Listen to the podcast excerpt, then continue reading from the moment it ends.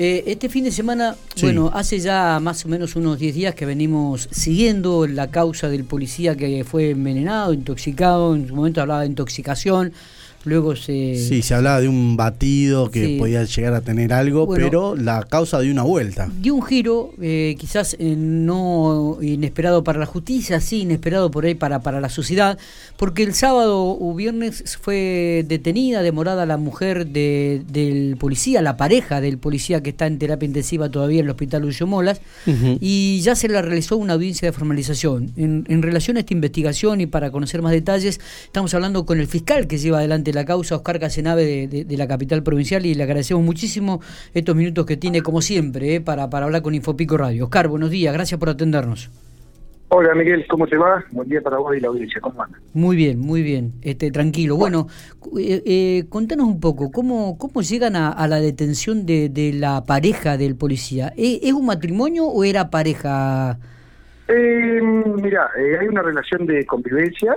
Ellos tienen un hijo en común, digamos, un ah, hijo más o menos de cinco años. Bien. Y la, había una, digamos, una convivencia en un domicilio en donde obviamente habitaban los dos y eran pareja, exactamente. Perfecto. Eh, digamos, lo que mm, más o menos, para resumírtelo, sucedió. Nosotros la última vez que habíamos charlado, bueno, te había comentado que eran que estábamos esperando eh, experiencia y que bueno que estábamos trabajando digamos eh, bastante apurado en el tiempo para resolver un poco qué había sucedido.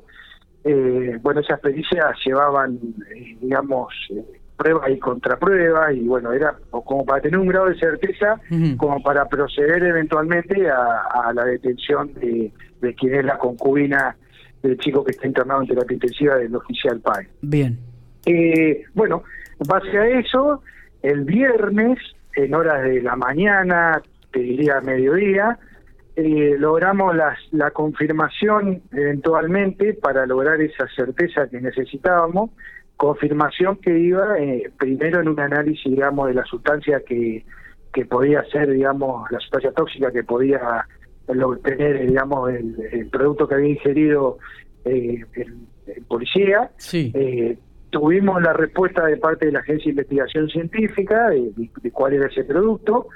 Y en horas de la mañana también este, realizamos una medida de allanamiento a un domicilio eh, que está lindante, digamos, eh, no un allanamiento concretamente en términos técnicos, pero una inspección al lugar y mm. encontramos algunos elementos que hacían presumir que estábamos en presencia del, del paquete que había sido utilizado para preparar ese batido. ¿Qué sustancia estamos hablando, eh, eh, metilol, metilato, algo parecido así, ahora no me acuerdo bien cómo es, pero es un insecticida de tipo carbonato. Eh, eh, los que más o menos entienden en la materia me van a me van a seguir, pero para resumírtelo, es lo que comúnmente se usa como insecticida para las hormigas o para alguna digamos alguna planta, algún yuyo que existe en los parques o digamos alguna cuestión eh, básicamente un insecticida de amplio espectro y bastante poderoso si se usa en términos, digamos, eh, bastante más de lo normal, ¿no? Bien,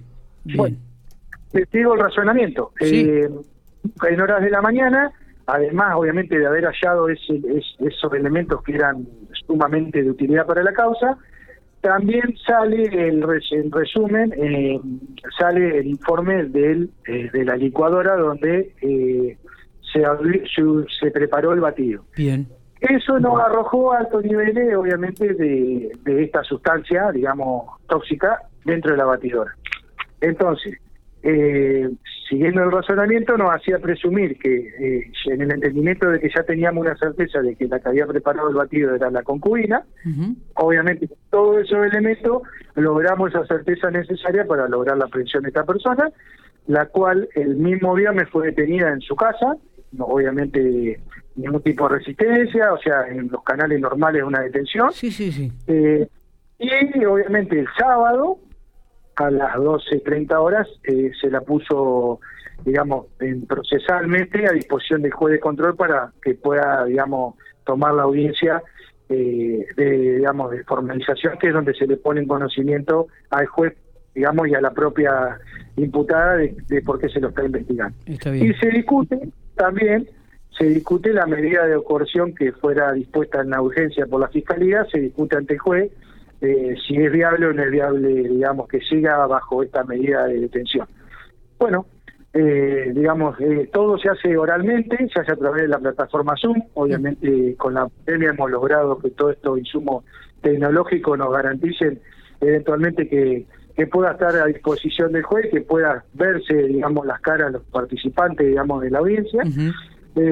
la Fiscalía, obviamente, solicitó que se mantenga eh, en el tiempo esa prisión preventiva porque había más elementos para, para recabar, algunos testimonios, obviamente, y que creíamos que eh, no había una medida menos gravosa en el entorpecimiento, obviamente, de la investigación. Está bien. La defensa, obviamente, plantea que puede haber una medida menos gravosa, que es el arresto domiciliario, y la jueza, en virtud, de, obviamente, de hacer un análisis del caso y, y, obviamente, teniendo en consideración que hay una persona, un niño, eh, de cinco años de edad tuvo, las, digamos, con buen atino la respuesta de enviarla a un arresto domiciliario, eh, digamos, con eh, morigerado, obviamente, con una pulsera. Está bien. Eh, Oscar, algunas preguntitas que nos quedan pendientes. ¿El insecticida lo habían comprado? ¿Ya estaba en la casa? ¿Ella este, pudo declarar?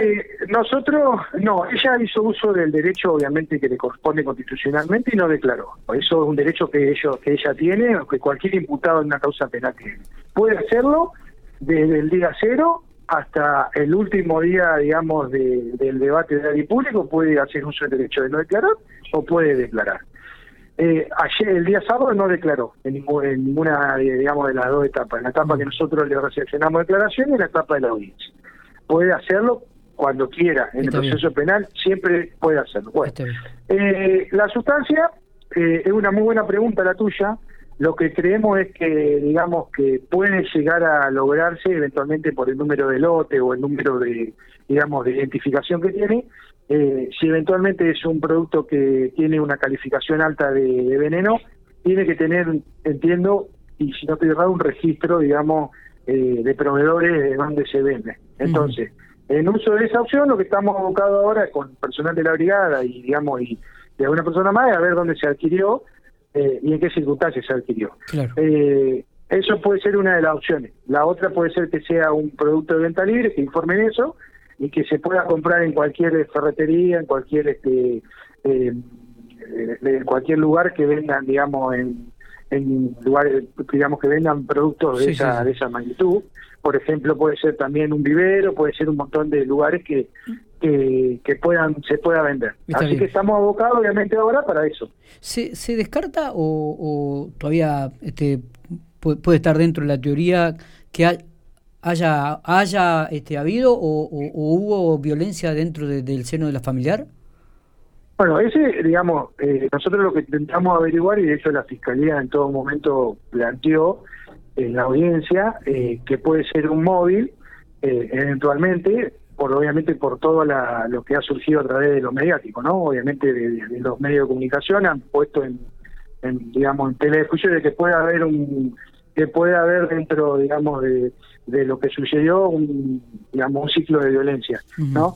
Bueno, eh, nosotros como operadores judiciales, obviamente, estamos obligados a a recrear eventualmente qué sucedió y darle un amplio espectro de perspectiva de género. Y eh, de hecho, desde Fiscalía se pidieron eh, un montón de medidas a los distintos organismos creados en la ley 26485, que es de protección integral contra la rehabilitación de todo tipo de violencia, eh, se pidieron informes para ver si existía eventualmente o existe algún digamos, algún tratamiento respecto a, ese matrimonio, ¿no? Está bien, está bien. Eh, eso lo, pidió Fiscalía en este, obviamente, en este contexto integral, ¿no? Que, estoy hablando. Está bien. ¿Cuál es el estado de salud del policía actualmente, hoy en día? Mira, eh, el último parte que teníamos era que seguía con, digamos, con asistencia mecánica respiratoria. eh, esto es que, teníamos su, digamos, estaba entubado, eh, que no era malo, digamos, su, su estado seguía con pronóstico reservado, obviamente, pero con asistencia mecánica respiratoria, lo que implica es que puede ir mejorando o puede verse agravado. Obviamente, médicamente, hoy sigue en la misma situación con, digamos, con, eh, con respirador. Está bien. ¿Puede generar alguna secuela este, este haber ingerido este insecticida? Sí, eso lo pueden, digamos, eh, digamos, nosotros también lo tenemos que pedir. Obviamente será cuestión de prueba y obviamente los médicos que que lo atienden y eventualmente los médicos del Poder Judicial determinarán si quedó con alguna con alguna secuela. Por lo pronto, nosotros la calificación legal que le dimos en el momento, digamos, oportuno, que es la audiencia de formalización, es una tentativa de homicidio agravado, doblemente agravado, ¿no? Uno, por obviamente, por, por el vínculo, que digamos que los une, la relación de pareja, y otra por el procedimiento que utilizó, que es un veneno, concretamente. Son dos artículos de, del 80, el uno y el 2. Eh, fiscal, le hago una consulta. Esto de, la posibilidad de que haya sido comprado eh, a poco tiempo de que sucedió esto o que haya ya estado en el domicilio, ¿habla de una posible premeditación de lo sucedido? Mira, dentro, obviamente, esa pregunta está buena porque, digamos, eh, es un tema también jurídico, ¿no? O sea, nosotros ya tenemos acreditada la relación, obviamente, de pareja, el 80 inciso 1, que va desagravado y el artículo 86 eh, habla precisamente de si se usa algún procedimiento insidioso, premedicación, veneno, habla de varias, de varias digamos, este, situaciones fácticas. Nosotros obviamente en rigor a digamos la formalidad la calificamos por el por el uso del veneno y por la relación de pareja. Puede suceder que haya una premedicación si compró ese producto, pero bueno, eso ya es objeto, digamos, de, digamos, del juicio eventualmente, si se llega a un juicio, un debate oral, será cuestión de plantear la hipótesis, puede ser una la hipótesis viable. Lo que sí tenemos acreditado es ya el agravante, obviamente, de la conducta, porque hay una relación de pareja y porque hay un veneno que se utilizó para producir el daño a esta persona. Eh, en cuanto a, esta posibilidad de, violencia de género previo a esta situación, ¿esto genera algún atenuante en el hecho? Digo, en cuanto a la condena eh, posible. Si, nosotros hacemos un abordaje integral, digamos, como prevén todos los organismos internacionales y como prevé, digamos, las capacitaciones que nosotros tenemos diariamente, entre ellas de Micaela, hay un montón de, situaciones, nuestro propio Código Penal, perdón, prevé una serie, digamos, de, de previsiones que si se prueba eventualmente, en cuestión de pruebas, que está asignada en un ámbito de violencia puede atenuarse, digamos, la calificación, pero es todo objeto de prueba. Oscar, te agradecemos muchísimo estos minutos que has tenido con nosotros para no, Radio, como siempre, eh, como siempre. Gracias, Miguel, y saludo a todo tu audiencia. Un abrazo. Abrazo grande, muy bien. Oscar Casenave.